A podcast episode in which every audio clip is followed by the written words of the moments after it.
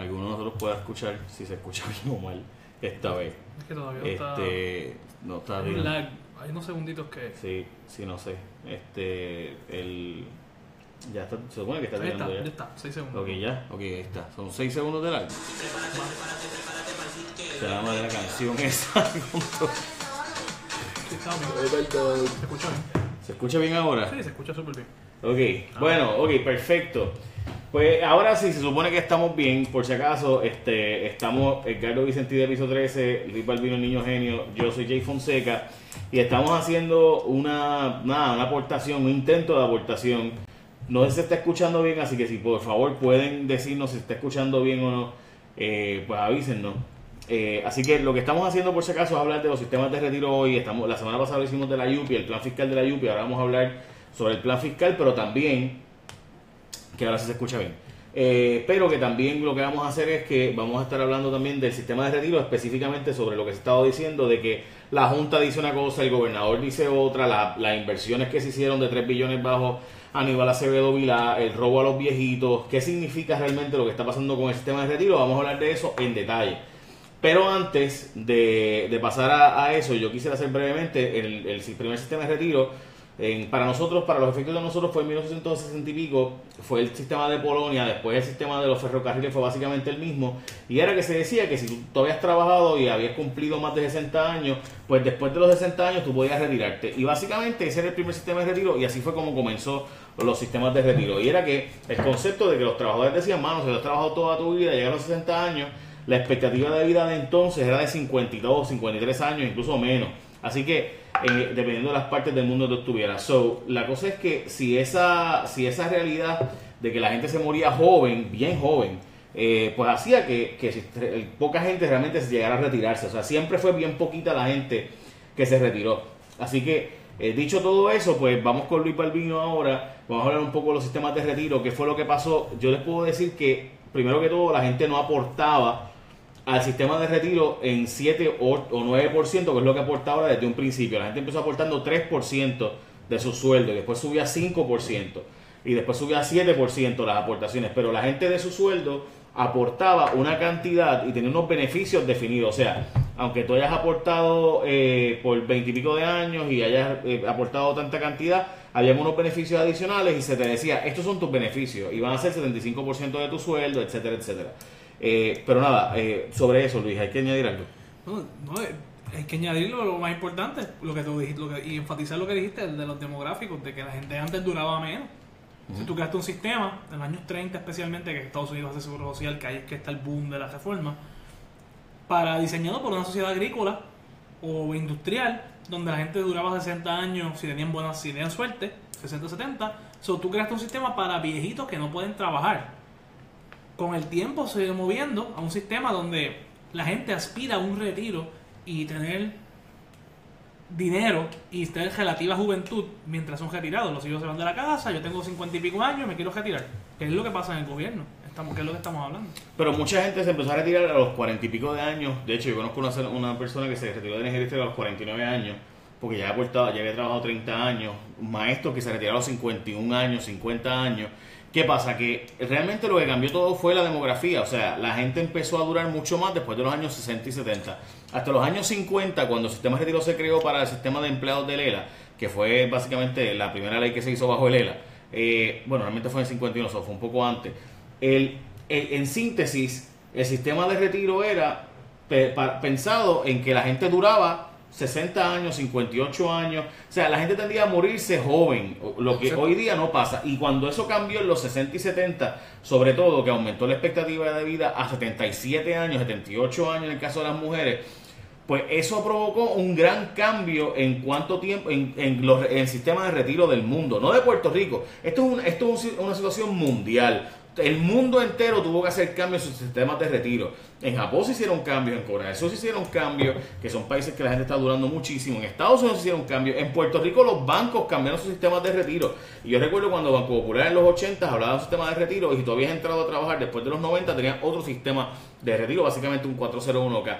Y así por el estilo. O sea, en el mundo entero los sistemas de retiro y sistemas de pensiones cambiaron porque en los 60 y 70 la gente empezó, a, en vez de morirse a los 55, 60 años, 62 años, la gente empezó en promedio, porque siempre hubo gente que, duró 100 años, o sea, siempre hubo gente que duró 80 años, pero la mayoría se moría joven. Ya hoy día la expectativa de vida, o sea, la cantidad de gente que dura 80 años es la norma, o sea, el, el- promedio es 78 años. Y eso cambia dramáticamente la ecuación porque antes la gente se retiraba y sacaba del sistema de retiro 3 años, 4 años, 5 años, quizás hasta 10 años.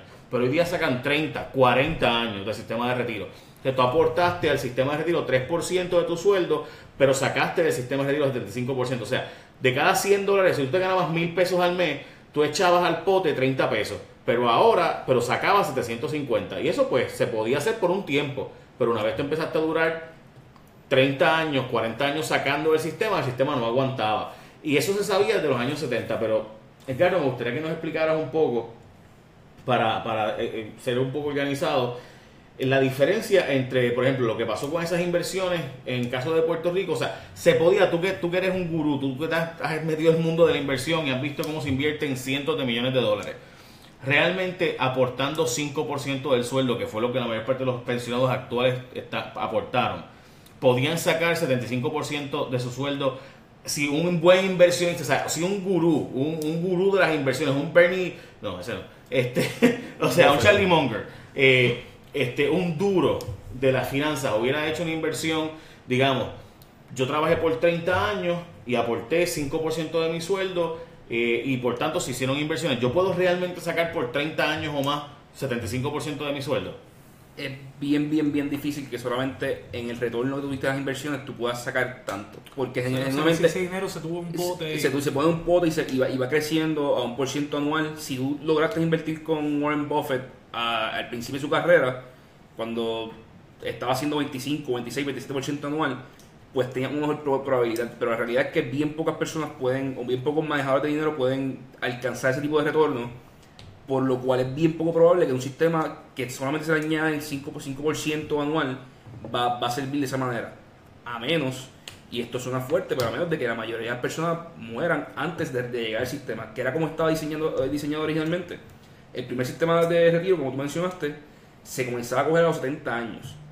Ahí, y las personas duraban hasta los 71, 72, 73 los que llegaban. Y era como, mira, habían 10 trabajadores aportando 5%, de los cuales 3 llegaban hasta los 70 años, y esos 3 vivían 5 años más.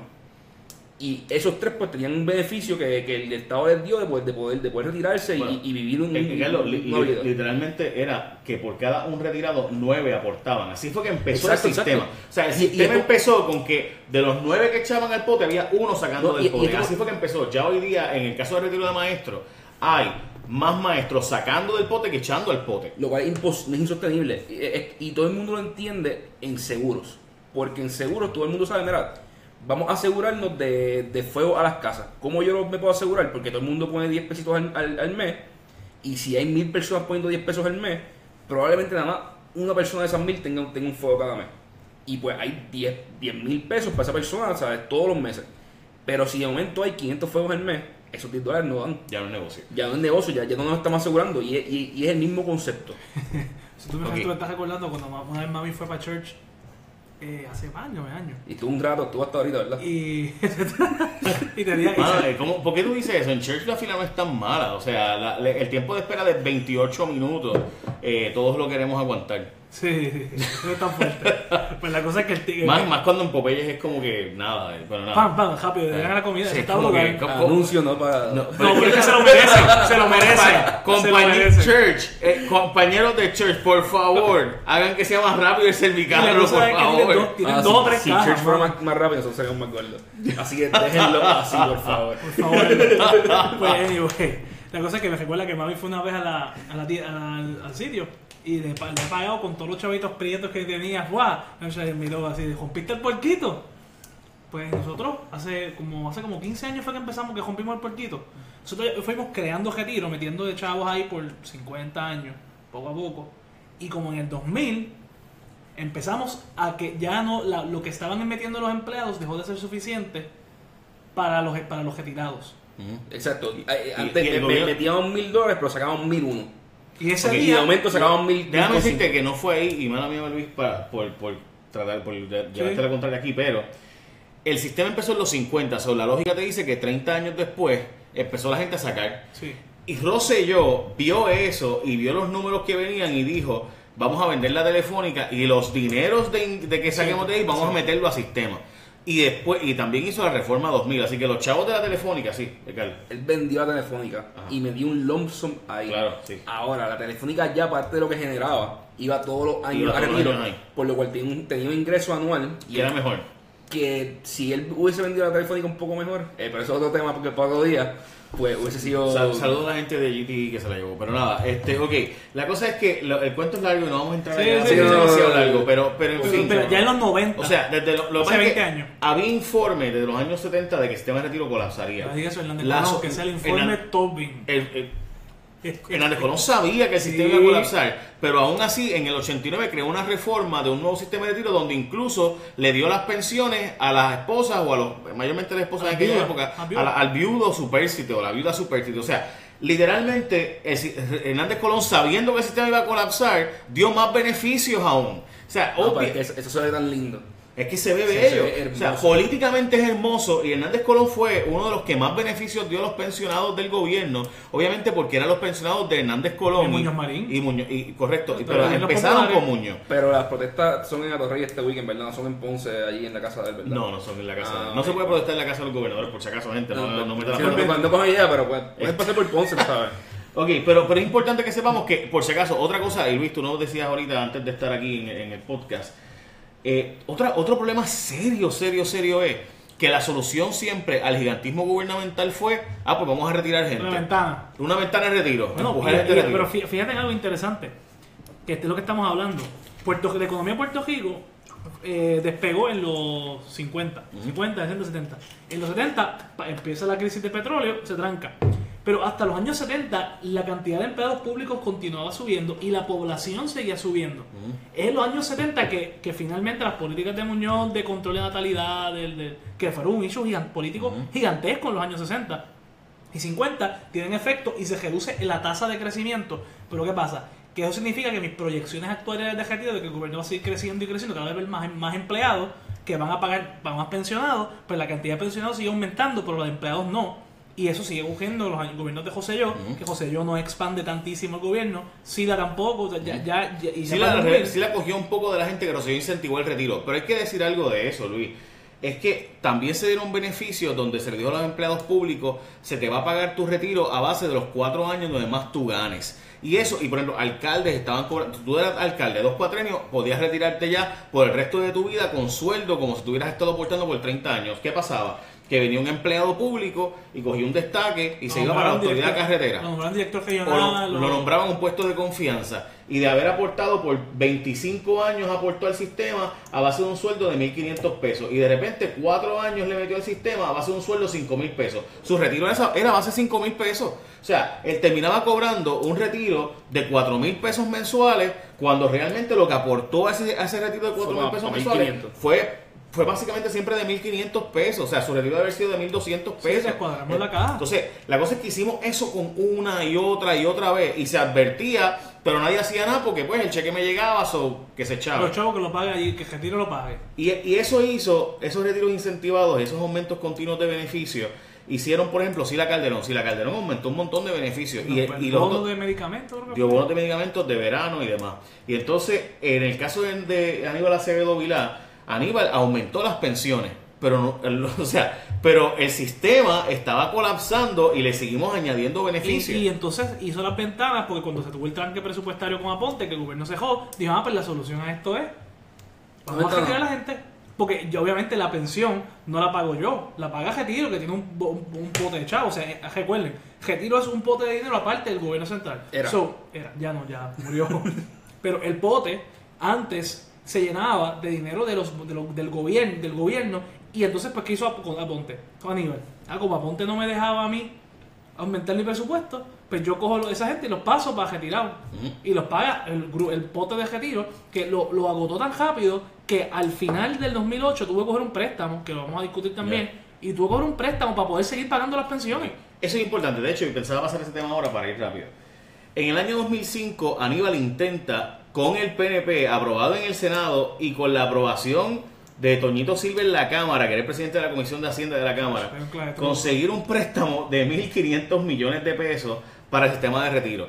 Y era, voy a emitir bonos que voy a pagar al 6% y voy a coger esos dinero, ese dinero y se lo voy a poner en la bolsa de valores y van y yo voy a lograr un rendimiento de 10%, 12%, lo Sí. que sea y con eso pues tengo un- esa ganancia se la paso a los pensionados y suena bello en el papel, bello.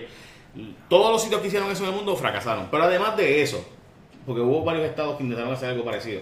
Además de eso, en el año 2005 no se hizo porque Aponte dijo que eso no se podía hacer y él no lo iba a aprobar. Y Aponte le llevó la contraria a Kenneth McClintock en el Senado y también a Toñito Silva, que era el presidente de la Comisión de Hacienda de la Cámara. Pero Aníbal contrató a un bufete de abogados que, by the way, es de los bufetes que se fue recientemente Ah, a la quiebra. Claro. ¿Tú te acuerdas de ese bufete, verdad? Ese, ese bufete hizo una opinión legal diciendo que el retiro no necesitaba la aprobación de la legislatura, que podían hacer eso como una corporación pública aparte. Whatever.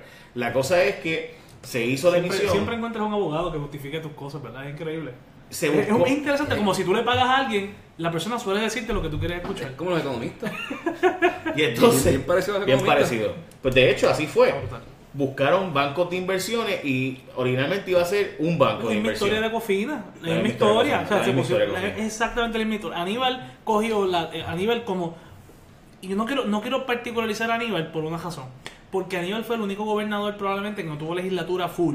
Entonces, pues, ¿qué pasa? Sí, Esto- lo- las antes lo- lo- la legislatura lo hacía, eh, esos mismos trucos los hacían con la aprobación de la legislatura. Aníbal tuvo que ponerse más creativo porque la legislatura no, la no cooperaba. No cooperaba. Pero es el mismo patrón que va viendo de José Yo, de vender los, los CDT y de crear un, un super, la reforma de salud. Bueno, había un consenso de hacer esta transacción de los 8 billones de pesos, que era originalmente de 8 billones. O sea, siempre la idea fue que se hiciera una emisión de bonos de 8 billones para retiro.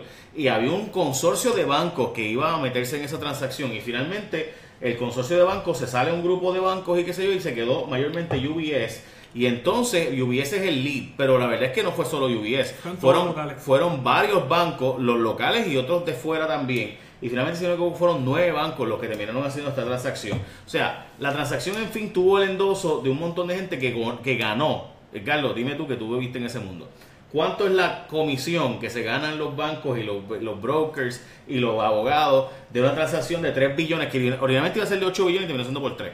Es, bien, es como de 3 a 4%, depende de la emisión. Una emisión como esa probablemente es más, un poquito más alta porque esto es alto riesgo, nadie quiere comprar estos bonos, son 120 millones de pesos. 120 millones de pesos. O pero lo interesante es que después estos fondos, y esto este era el truco de los bancos, este, este era el negocio de los bancos, y era legal, eh, y sigue siendo legal en Puerto Rico, en Estados Unidos no. Los bancos emitían la deuda, cobraban una, una, una comisión No, de, ya no es de- legal. de- Ya no es legal. ¿Ya no es legal? No, eso lo cambiamos. Ah, cambiaron, ok. Pero no, pero bueno. En el 2013, después, el- se- mira, se- todos los lechones se habían escapado y se vamos a dejar el cojal. Ok, pero Y ellos mira, podían- fue difícil. Hacían una, Fue una difícil, comisión de, de, de 4%, después le vendían los, los, el- los bonos a un fondo de ellos mismos. Que ellos controlan. que ellos controlan y cobraban un 1.5% en perpetuidad.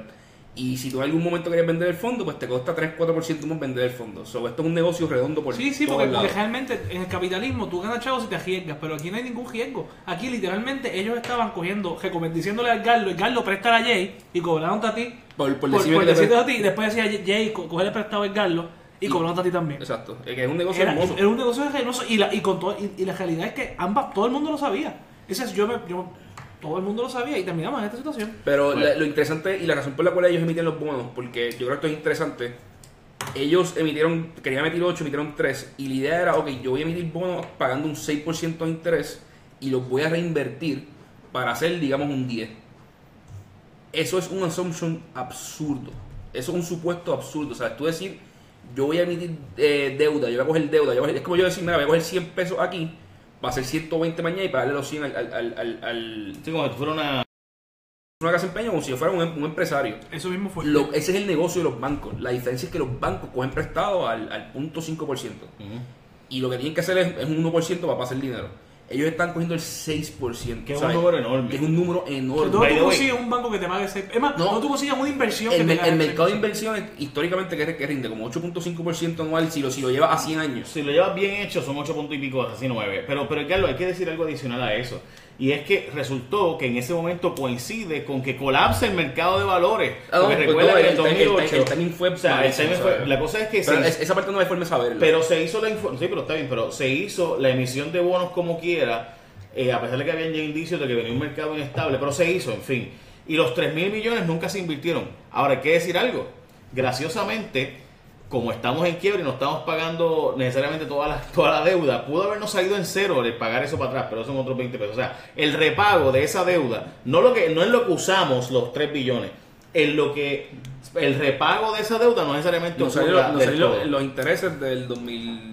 Veremos a ver. Veremos a ver todavía. básicamente, y eso es una cosa que cuando yo escucho, y quiero decir esto rápido, cuando yo escucho a gente decir no, que hay que demandar a los bonistas, que de auditar la deuda, chévere, la puedes auditar. El problema es que realmente tú no estás no vas a pagarle a esa gente, solo tienes un daño. En el caso de las pensiones, nosotros recibimos 3 billones de pesos para retiro, 3 mil millones, eso es un montón de chavos.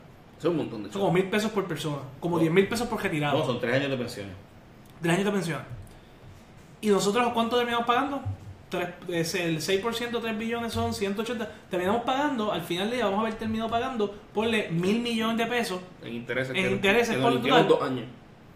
Y nosotros hemos prestado 3. Así que si tú demandas, tienes que, tú tienes que demostrar un daño. El, me encantaría poder demandarlo. El problema es que si tú los demandas, te van a decir, no, es que, que fui yo. Sí, o sea, en este momento, o sea, los bonistas están, los que, los bonistas de retiro ahora mismo, ellos están diciendo, pero si que yo, yo no he ganado los chavos, o sea, tú no me estás si pagando. tú para demandas a esos O sea, bonistas, si- te van a decir, oye, pero es que yo, yo, perdí. En todo caso, yo, eh, ellos En los caso te, tú me- te yo a ti. Pa- Págame tú. Bueno, en fin, gente, hay alguna gente que le molesta la cámara. Lo que pasa es que para que nos veamos los tres a la vez tienen que verse la cámara así, así que nos disculpan. pero. Esta cosa es bien complicada, de verdad, de retiro. Pero, pero entremos ahora a hablar del tema que realmente nos motivó para hacer este, este asunto. Eh, primero que eh, eh, Pedro Rosselló hizo reforma, reforma Retiro 2000, que hizo un cambio dramático que básicamente convirtió en una cuenta de ahorro el retiro de los empleados. Eso también hace que los empleados que están actualmente no están aportando al, al retiro previo. Pero perdieron Y- su dinero. Pero, exacto. Pero perdieron su Perdieron dinero. Explica eso, Porque porque- eso, eso es la otra cosa que yo, y yo lo decía, y, yo- y, y cuando yo lo decía en la reunión, decían, "Tú, pero que no puede ser, eso no tiene sentido. Cuando José, pero, pero así. Cuando José yo creé Retiro 2000, jo- básicamente Retiro 2000 es, ya no es que yo meto chavos en un pote, antes el Retiro era yo meto chavos en un pote que es de todos nosotros y yo cobro de todos nosotros. O sea, de ese mismo pote. José yo dijo, no, ahora en adelante yo voy a coger y en vez de coger, si este es el, el retiro, pues yo voy a coger y voy a hacer, este pedacito es de Jay. Y ahí hay 50 mil pesos que Jay puso. Y aquí está Edgardo que puso 50 mil más. O 60 mil, lo que sea. Y así sucesivamente. Fue picando retiro en pedacitos. ¿Qué pasa? Que ese dinero de los pedacitos que en teoría es de Jay, de Edgardo, todos los empleados que entran después del 2000, está mezclado con los chavos del sistema viejo. Y los chavos del sistema viejo se acabaron. Así que todo lo que la gente, todos los empleados públicos que entraron después del 2000, todo su dinero de retiro no existe. O sea, ellos tienen Ya. una- Están unos, unos balances, tienen unos balances de cuenta. Con el gobierno central, que es el. el- eh, son básicamente, eso es como si yo, el Banco Gobierno Central, yo tengo, ya debo 50 mil pesos, como si fuera un gente, lo Bueno, debo. por si acaso, hay- es un problema serio, pero tiene una pequeña solución, una ventaja. Y es que esos retirados tienen al, para el 2040 es que van a poder retirarse. Así que, o sea, lo que quiero decir es que es un problema que podemos resolver de aquí a los próximos 20 años, porque los pensionados de que entraron en el 2000 en adelante en el gobierno no se- tienen derecho a retirarse. no tienen derecho a retirarse hasta 40 años de trabajo en el gobierno. So, no son 30 ya, son 40 años para el 2040. Eso es lo que alguna gente no sabe, pero esa es la que hay para los empleados públicos que entraron después del año 2000. Ok, otra cosa. Y ahora sí hablamos de, de, de, ¿qué hace la Junta? de Detroit y Grecia, de lo que va a hacer la Junta y etcétera. Ok, Edgardo, yo quisiera empezar por lo siguiente. Aquí hay una controversia de cuánto dinero ha entrado, o sea, más bien, de que en Puerto Rico se está haciendo un recorte mucho más severo que el de, que el de Detroit. Antes de que, de, de que entres en los detalles, hay que decir lo siguiente. En la ley promesa, en el capítulo 2, se habla de un adequate pensions, o sea, que va a haber una- un pago adecuado de pensiones. Pero eso claramente te está diciendo que va a haber un pago de pensiones, pero que va a haber un ajuste. O sea, ya promesa te está diciendo abiertamente, tiene que haber un ajuste en las Sí, pensiones. sí, pero me está diciendo, aquí hay cato- aquí hay- tú tienes que hacer un plan fiscal y el plan fiscal va a decir cuánto se va a pagar de deuda Son 14 puntos. y tiene 14 cosas que tienes que cumplir. Hay 14 cositas y una de las 14, además de asegurar el acceso a los mercados, balancear el presupuesto, es que hayan pensiones adecuadas. Adecuadas, no define adecuada. ¿Y Te por qué es importante decir que no define adecuada? Porque en Detroit lo que se hizo fue coger cuánto se debía de pensión, porque recuerda que la pensión es un, eh, usted es un bonista, pensionado Exacto. en un sentido económico y legal, aunque no compró una- un bono, es un acreedor del gobierno. O sea, el gobierno le debe al pensionado igual que el gobierno le debe al bonista. ¿Eso qué pasa? En Detroit, lo que hicieron fue, si a los bonistas yo les debo tanto, yo voy a coger el 25% y se lo voy a cortar. Pues entonces, yo tengo que coger a los pensionados porque son más o menos lo mismo y cortarle el mismo 25%. En teoría. ¿Qué pasa? ¿Qué promesa tira eso en jaque? Porque tiene lo de Adequate Pensions que modifica lo que se hizo en Detroit. Pero los tribunales federales, pero, pero ya vemos que el ejemplo de Detroit es que si yo bajo las pensiones 25%, los bonos 25%, las pensiones las bajo 25%. Y en el caso de Puerto Rico sería desastroso porque entonces las- los bonos tú los estás cortando en un 90%. Exacto. Y algo, algo interesante en Detroit, las Así que pensiones... le cortar la pensión 90%, o sea, básicamente las eliminas. No, el, el problema en Detroit de pensiones era de 3.5 billones, el de deuda era de 18 billones. Así que las pensiones eran un por ciento bien pequeño del problema, un por ciento no tan, no tan grande del problema. En Puerto Rico el problema de pensiones es de 40 billones y el de deuda de 70. Así que el problema de deuda de Puerto Rico es el, un poco más del 50% de, de, la, de, de la deuda. Que, que en proporción, Puerto Rico tiene un problema de pensiones mucho más grande que el de Detroit. Y aquí, y aquí entramos a, a lo que Jay preguntó. ¿Quién tiene razón? Si la Junta diciendo que fue 22, 23% lo que recortaron en Detroit o, o los pensionados que dicen que fue 4.5%, pues depende cómo lo mires. Realmente ambos tienen razón. Si lo miras a corto plazo, los pensionados tienen razón. Por cada 100 dólares que un pensionado de Detroit recibía, empezó a recibir 95.5 dólares. O sea, perdió 4 dólares con 5 centavos de cada 100 dólares. Por lo cual perdió 4.5%. Eh, Pero, lo que, pero, pero a diferencia de Puerto Rico, en Detroit las pensiones suben cada año. Exacto. Y el, y la la- el acuerdo que se llegó fue, yo no te voy a bajar la pensión mucho, te la bajé 5%, Pero no va a subir nunca. pero no va a subir nunca. En Puerto Rico ya las pensiones no suben. Exacto. En O Puerto sea, tendrías que cortar pensiones. Yep. Y Esa es la diferencia. Esa, esa es la diferencia, exacto. O sea, como si tú lo miras a largo plazo, ellos perdieron más porque dejaron de ganar algo. Pero a corto plazo, el cheque lo que le cambió fueron 4 dólares con 5 centavos por cada 100 dólares. En Puerto Rico cambiaría 10 dólares por cada 100 dólares. Recibirían Bueno, 90. Todo el, mundo, todo el Eh, mundo va a recibir mil pesos Digo, exacto. y entonces del exceso de mil te cortan 25%. Sí, sí, es en promedio, es, es complicado, pero, pero en promedio van, van a recibir porque igual en Detroit cambiarían eh, escala. Eh, ahora, lo interesante aquí para mí es que en Detroit, el plan de pensiones de Detroit estaba 55% funded, o sea, por cada 100 dólares que necesitaban, tenían 55 dólares en, en el En la fondo, caja, en la caja. Puerto Rico tiene cero. O sea, ya Puerto Rico agotó su sistema de. O sea, Detroit tenía la mitad del dinero que necesitaba y le quitaron casi 5%. Puerto Rico tiene cero y están diciendo que van a quitarle 10. Por lo cual es proporcional, ¿sabes? La pelea de los pensionados aquí, al compararlo con Detroit, al molestarse esa, esa comparación, es irracional porque el cambio es proporcional a lo que tenemos en caja. Otra cosa interesante es que en Detroit los pensionados se fueron a... Y fue una mezcla entre los pensionados fueron y que, y que la, y la- que las entidades vinieron. Hicieron lo que llamaron el Great Compromise. Que es que lo- lo- lo- la- las fundaciones sin fines de lucro, las compañías de Detroit, Las empresas grandes de Detroit empezaron a ayudar, aportaron, echaron "Ey, chavo. la gente no se puede ir de Detroit por completo porque entonces yo no tengo trabajadores, yo no tengo una sociedad, no, esto no va a funcionar. No tengo Y- quien vaya a los museos, no tengo quien vaya a los juegos de baloncesto, no tengo quien vaya a los juegos de pelota. que- que me haga los cajos. Yo, yo, Y, correcto. y vienen, y vinieron y aportaron 300 millones, 365 millones al plan de retiro de los pensionados. O sea, eh, la Fundación X, la Fundación Ford, la Fundación Kellogg y como 5 o 6 fundaciones más aportaron 365 Pero millones. principalmente fue Kellogg y Ford, que Que eran empresas de allí que, locales. que era 10% de, de lo que, de lo que hacía falta. O sea, Así que si los un- metieran 10 millones de pesos en retiro. o sea, Eh, pongámosle... en verdad un poquito más porque en Puerto Rico el problema es de 40 billones. Habría que buscar 4 billones. Es como si en Puerto Rico empresas privadas metieran 4 billones de pesos. Wow, wow. El problema es que aquí, primero, no somos tan- nunca fuimos tan ricos como Detroit. Y segundo, el problema es 10 veces más grande. grande, o sea, demasiado 10 veces más grande, pero ellos pero- buscaron ayuda privada. Y pero ahí, es y ahí que- está el punto porque aquí estamos peleando y la, y la protesta del martes es contra, eh, en parte contra industria privada y contra la banca, cuando realmente parte de la solución está allí. Hay que pedirle a, esta- a estos de lucro, a estas compañías, mira, ayúdenme a mí ahora, porque si yo me voy, si los pensionados no tienen cómo vivir, sus empresas colapsan. Sí, sí, sí. U- eh, La, la empresa privada tiene que ayudar en esto, pero no puede- no- eso no se logra paralizando el país y paralizando las carreteras y diciendo, mira, nadie Bueno, va a trabajar hoy. Paralizando específicamente esa zona, porque yo entiendo perfectamente que la protesta tú paralices entidades gubernamentales en protesta, Exacto. lo que sea. Pero ir al banco, el, ahora mismo, en todo caso, y yo entiendo a la gente que piensa así porque piensan que el banco fue cómplice de todo esto y fue, se benefició.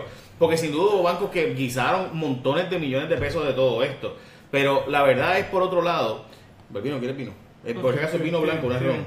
Este, ok, ¿que estás bien? Sí, estoy bien. Eh, ok, pues la cosa es que eh, esa es una.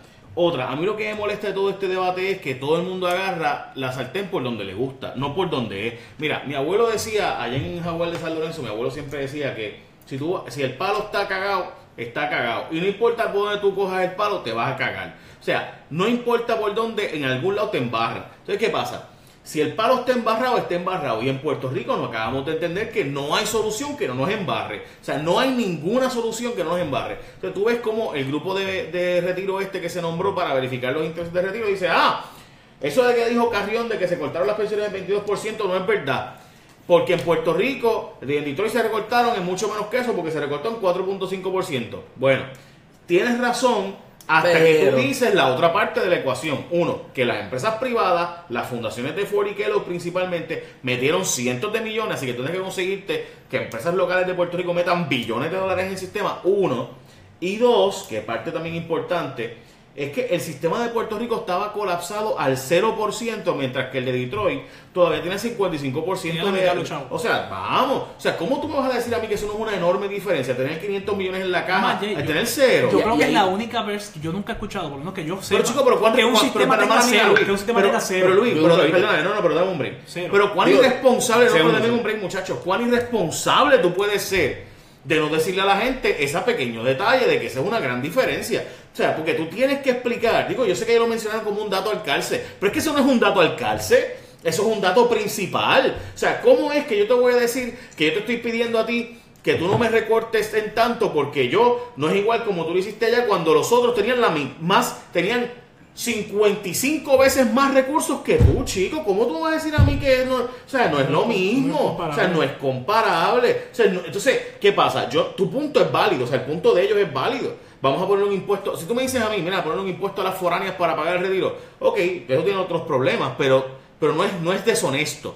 O sea, decirle al pueblo hace falta más impuestos para pagar las pensiones, eso es honesto. Es pero eso es, esa es la verdad. Ahora, Y decirle, yo, y yo vamos a subir el IVU. pagar más dinero para tener pensiones Sí. porque los pensionados necesitan ese dinero. Si tú me dices a mí, vamos a, subir el IBU para pagar las pensiones, eso es honesto. Ahora, decirme a mí, no, no, no, no, no, no es verdad que en Detroit se hizo así, aquí se hizo asado.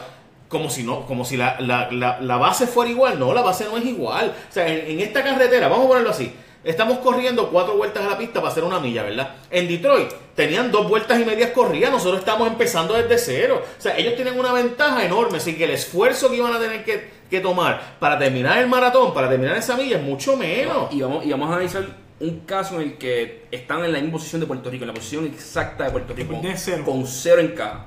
Y en este caso no hay una junta opresora que es colonialista, ni el problema es este, porque el problema es la junta supuestamente. No, en este caso era un país independiente que bregó con el Banco eh, Internacional de... de- Pero de los bonistas dejó de pagarle, se quedó sin dinero y tuvo que ir al Banco al Central. IMF. Y a, y a lo- a los, a los gente que ellos dicen, porque esa es la otra, dicen, ah, no, los que nos hace que si fuéramos independientes podríamos ir a tal sitio a buscar rescate. Pues estos países fueron, fueron, allí, fue- fueron, fue- fueron al, al IMF, al International Monetary Fund, a buscar ayuda y ayuda del gobierno central de Europa. de Alemania. De- de- Alemania y Francia. Alemania y. Francia. Pero es, es Grecia. Grecia en el 2010 dice, mira, ya yo no tengo dinero. Amiga tuya. No, la tuya. Ah. Eh, Ah, Eh, cambia el tema, cambia el tema, cambia el tema. eh, en el 2010 dice, mira, ya yo no tengo dinero, estamos en quiebra, nos hace falta ayuda. El, el International Monetary Fund entra al, entra al juego y él dice, bueno, pues hay que hacer unos cambios estructurales. Y uno de ellos es cambiar las pensiones. Grecia estaba como Puerto Rico, estaba en un sistema pay as you go, que es que el gobierno central paga las pensiones porque el fondo, el, el, el piggy bank, el- el- la, cuenta de banco que tenía, que tenía el dinero de las pensiones se acabó, está en cero. Las pensiones en Grecia desde el 2010 han bajado entre 44 y 48%. Wow.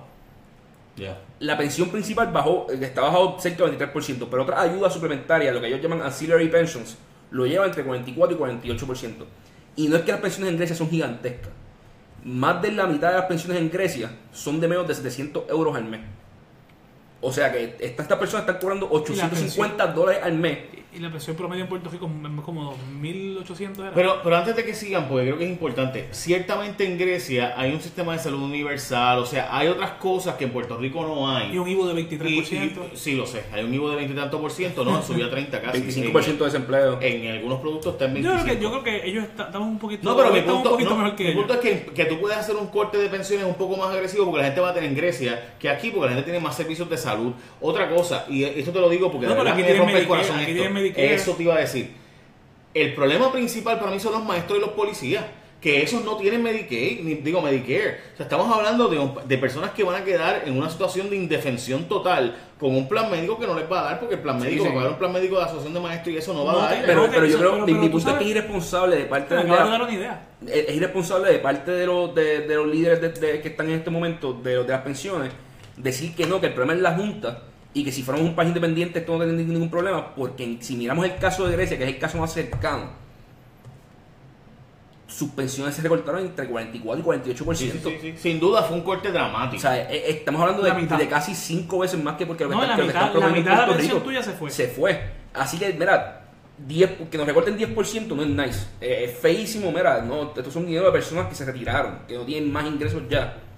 Pero es mucho mejor que la, que la, que la- que la alternativa o de lo que podemos perder si nos vamos a Bueno, a pelear. Pero de- para mí el punto es, si la Junta hubiera propuesto un recorte de pensiones de 50%, yo creo que todos nosotros hubiéramos estado una- Horrorizados. o sea, horrorizados, esto no es posible. Mira, mejor suben los impuestos. Por lo menos yo creo que casi todo el país pensaría así. Ahora, un corte de 10%, aunque yo sé que mucha gente que nos está viendo va a sentir mal esto, eh, dentro del esquema de promesa es probablemente el outcome menos malo que tú vas a poder conseguir. Exacto. Porque ninguna juez, o sea, es probablemente el resultado menos malo que va a conseguir porque ningún juez va a permitir, o sea, gente, vamos a hablar de esto a nivel del tribunal. Cuando tú vas a la quiebra, vamos a poner que yo le debo a Banco Popular y le debo a Oriental. Y yo le debo a Banco Popular, a Oriental y le debo también a Scotiabank o a First Bank, que son los tres puertorriqueños, ¿verdad? Pues yo le debo a Banco Popular y le digo, bueno, me voy a la quiebra y Banco Popular, te, el- viene el ajustador, ¿verdad? De la- en la- el, el síndico de la quiebra y me dice, ok, a Banco Popular le debía 100 pesos, págale 30. A este págale 30. Y a este págale todo. No, pero, pero ¿y por qué? O sea, ¿por qué Scotia va a salir mejor o First Bank va a salir mejor? No, y, te, y te van a decir no, porque los bonistas son fondos buitres. Sí. No, no, no, no. no. Legalmente. Sí, digo, no, y sí son fondos buitres. Ok, mira, está por Singer ahí.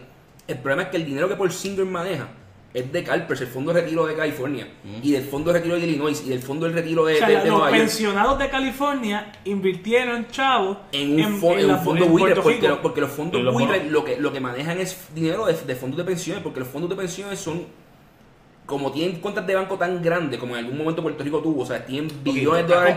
Ricardo, vamos a ponerlo así. Los pensionados que de- compraron bonos, los bonistas de Puerto Rico, muchos de ellos son pensionados como el de California y de Indi- Illinois. indirectamente, al final Indirectamente. del día, cuando tú buscas el, dólar, ¿a ¿de De- dónde salió? De los pensionados un pensionado. Ok. Ah, que hay, un, que, hay un, que hay un hedge fund manager que cobra un 20% y va a hacer un bono de 100 millones este año entre medio. Sí. Seguro. Pero el billete de verdad, o sea, el 80-85% de los fondos va a ir hacia un pensionado al final del día. Ok, pero hay que decirle también a la gente lo siguiente. O eso sea, es un efecto político que, hay que, que hay que analizar. Lo que quiero decir es que, pero, Sí, sí. discúlpeme, pero es para que entendamos esto ante el tribunal. Cuando yo voy donde la jueza Taylor Swain, yo, gobierno, en este caso la Junta, tengo que presentar un plan de ajuste. El plan de ajuste es cuánto le voy a reducir a los acreedores. Al bonista este le voy a bajar tanto a los bonistas de cofina, tanto a los bonistas de GEO, tanto a los bonistas de carretera, tanto a los bonistas de energía eléctrica, tanto. Yo voy a bajar eso, yo voy a presentar eso. Y cuando yo le presento a la jueza, ah, le voy a cortar 90% de la deuda, 80% de la deuda a los de carreteras, 80% a los de energía eléctrica, 90% a los de cofina, 90% a los de GEO.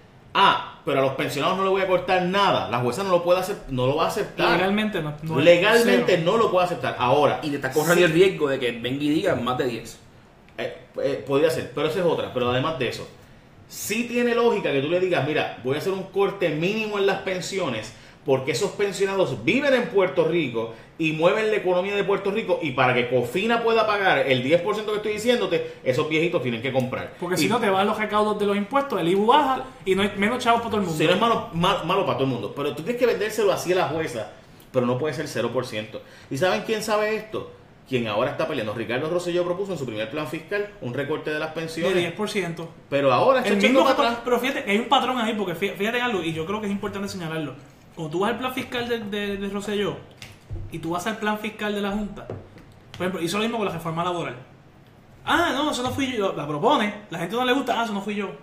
Pero lo de las pensiones estaba en el plan fiscal de José Yo, el primero. El primero. Lo que pasa es que, y esto quizás ustedes no lo saben, pero en las encuestas te sale que el grupo principal que apoya al gobernador son los viejos. O sea, es donde, donde el gobernador tiene su base política, Sí. más desproporcionadamente son, gente may- mayor de 55 años, 60 años.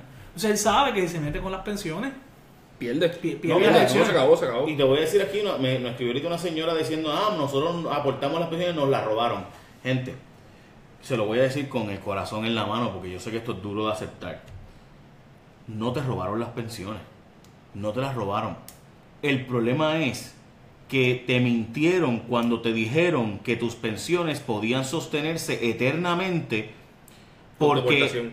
tu aportación y la del gobierno junta no podía, escucha bien, no podía sostener esos beneficios. O sea, yo estoy echando, piensa tú, no, no, en tu casa, tú que me estás viendo ahora o escuchando. Es- Coge tú una alcancía y échale 3 pesos todos los días por 30 años. Y después, y, e, e inviértelo, ponle tú que lo invertiste al 5%, al 10% de- anual. Y después saca todos los días por 30 años, Tu salario. 75%. No vas a poder, no va a aguantar. ¿Sabes en cuánto tiempo tus pensiones duró? Cuatro años, cinco años. La pensión promedio sacaba todo lo que aportó en cinco años. Pero a mí, a mí lo que me molesta esto es que las mismas personas que mintieron hace 10, hace 15, hace 5 años, son los que siguen mintiendo hoy. Son los que ahora están diciendo, no, la culpa es de la Junta, no, la culpa es de los bonistas, no, la culpa es de todo el mundo menos de ellos. O sea, esto se sabía hace 20, 30 años. Yo entré a la UPI en el 2008 eh, y en el segundo semestre del 2008 me cambié a finanzas, estudié finanzas y economía.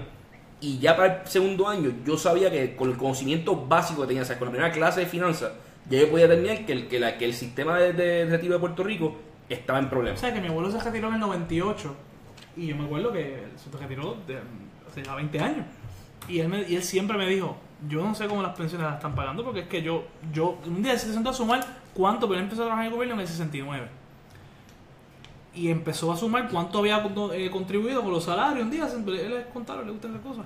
Y él dice, yo he pagado tres años. En tres años ya yo cogí en dinero todo lo que yo metí en eso durante mis 30 años de servicio.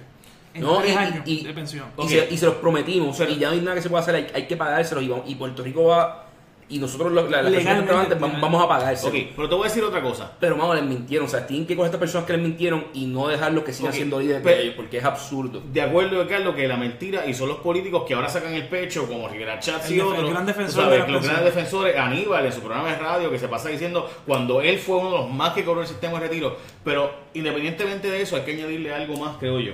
Y es que ahorita me escribe una persona, mira Jay, nos mintieron porque aportamos y mira, y nos robaron porque yo puedo haber echado mi dinero a la ira, a una ira. Le voy a decir algo con todo el respeto, no, bendito, lo dicen de buena fe, o sea, yo no, yo no, o sea, no, no. Es que no todo el mundo está sofisticado en la cosa de la No, pero de explicar, no, pero de explicar esto. Primero, gente, ¿por qué los maestros y los policías votaron en contra de aportar al seguro social y a las pensiones y no y preferían pagar pensiones? Porque obviamente las pensiones dejaban más chavo, o sea, porque el seguro social tú, te, tú aportabas 7% de tu sueldo, el patrón otro 7%, pero lo- los beneficios eran mucho menos que las pensiones de 75% de tu sueldo. Y- Así que obviamente eso es lo primero. Y lo segundo, es como 25%. Seguro, o sea, estamos hablando de una cantidad ínfima versus lo que te dan las pensiones. Eso Cuando es lo te la daban. Cuando te la daban ahora. Pero todavía no te han recortado las pensiones, todavía la gente está haciendo el cheque. Y además de eso, digo, además de la de recortó Alejandro, que, que fue un recorte, pero principalmente para los que para los prospectivos. Pero además de eso, y compañeros, aquí hay algo importante. Y es de nuevo la poca, el poco conocimiento que tenemos, ¿verdad? Del tema de, de, de- de la cuánto, finanza. de la finanza. Una ira te pagaba cuando buena, buena, buena en los 90, 3% anual. Cuando buena, 4% anual. Aquí te está pagando el retiro. Si tú aportaste 5% y sacaste 75%, ¿cuánto es ese rendimiento, Edgardo? 500%. O sea, Es imposible, no o sea. No, o sea, no, hay nadie, ¿sabes? o sea, no, no, no, no, pero, pero hagamos el número. O sea, 50 son 10 veces, más 5 más son 15 Mira, veces. vamos a ver los números más fáciles. Tú le que usted gana 30 mil pesos al año como empleado público, ¿verdad? Ujú. Tú contribuyes el 7% hoy más o menos, Ujú. ¿verdad? Ahora son 9, pero Está antes pero era es siete, que es la mayor parte de los retirados fue 7 o O sea, 5. tú estabas contribuyendo 2100. aproximadamente 2.100 dólares anuales. Suma 2.100 anuales por 30 años y tú tienes 62 mil pesos.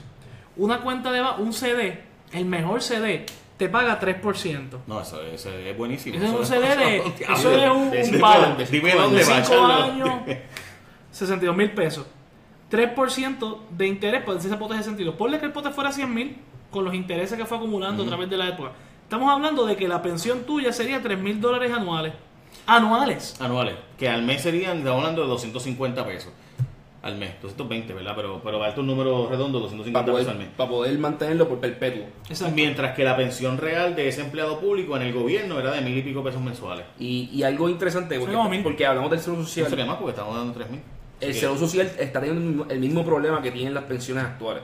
O sea, el seguro social No, se- no, pero en los años 80, hay que decirlo, los demócratas y los republicanos se juntaron, eh, tipo Neil y, y- y Reagan, y le damos- hubo la comisión Greenspan. Y la comisión Greenspan aumentó un poco el impuesto de seguro social, redujo el crecimiento de las pensiones, y el, seguro social no tiene un problema, o sea, tiene un problema de solvencia 50 años. Sí, exacto, pero, pero vamos... Es que en- es más problemático en Medicare. Medicare pero- es lo que está... Porque, pero vamos- porque el costo de medicamentos subió. Pero vamos, vamos, vamos 2000. en la misma línea, o sea, es de 50 años el problema, pero hace 30 años el problema de 30 años en Puerto No, pero- pero ya se hicieron las medidas. Pero espérate, pero en los años 80 sí tomaron medidas. O sea, ¿qué es lo que tú estás Sí, diciendo? no, exacto. Y, y lo otro es, y se ha hablado, o sea, no, no tiene mucho, mucho soporte, pero se ha hablado de coger el seguro social y llevarlo a un sistema como 401k, en el que el gobierno te va a invertir lo que tú aportes. Lo que pasa es que Pero- eso güey, no, no deja rendimiento porque acuérdate que la, econom- la economía crece más rápido que los intereses, lo que paga un interés seguro. Que un Exacto. bono. O sea, un- la economía crece a 3% anualmente, promedio, más o menos 2 a 3%,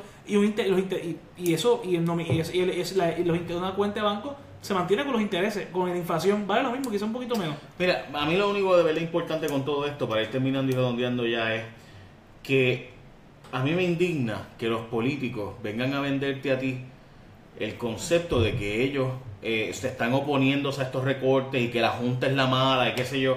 Mira, hablando claro, fueron estos políticos los que te tomaron el pelo, los que te cogieron de imbécil y te dijeron que tú ibas a poder retirarte con una aportación de 3% primero, después 5% o 7% como se hizo hasta el año pasado, hasta el año 2013, y que tú ibas a poder retirarte y vivir una vida plena y de felicidad y de Desde los 55 años. Ay, Ese es el problema si la edad de retiro fuera 70 años, eso sería posible.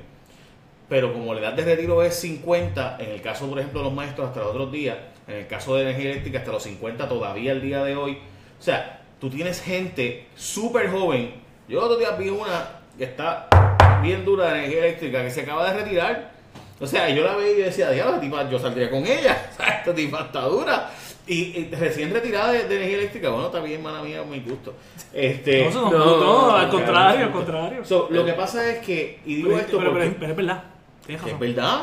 O sea, yo los otros días vi un tipo, esto hace como un año o dos, que yo vi un tipo de, de aquí con, un- con una tabla de surfing y un, y un volky. Y yo, mano, todo bien, sí, aquí voy para la playa, eh, soy tu fan, qué sé yo. eh. Sí, yo soy empleado de energía eléctrica, me retiré hace dos años. Y el tipo surfeando y qué sé yo. Y por si acaso, yo no, qué bueno que la, tú te puedas retirar en una edad como esa, yo no me estoy quejando, ¿verdad? Pero eso no se puede hacer en ningún sitio del mundo. Pero en el- bien pocos sitios. El costo Se de- hacía. se hacía. El costo de eso para todos los demás. O sea, todos nosotros tenemos que pagar más luz para que se pueda retirar esa edad.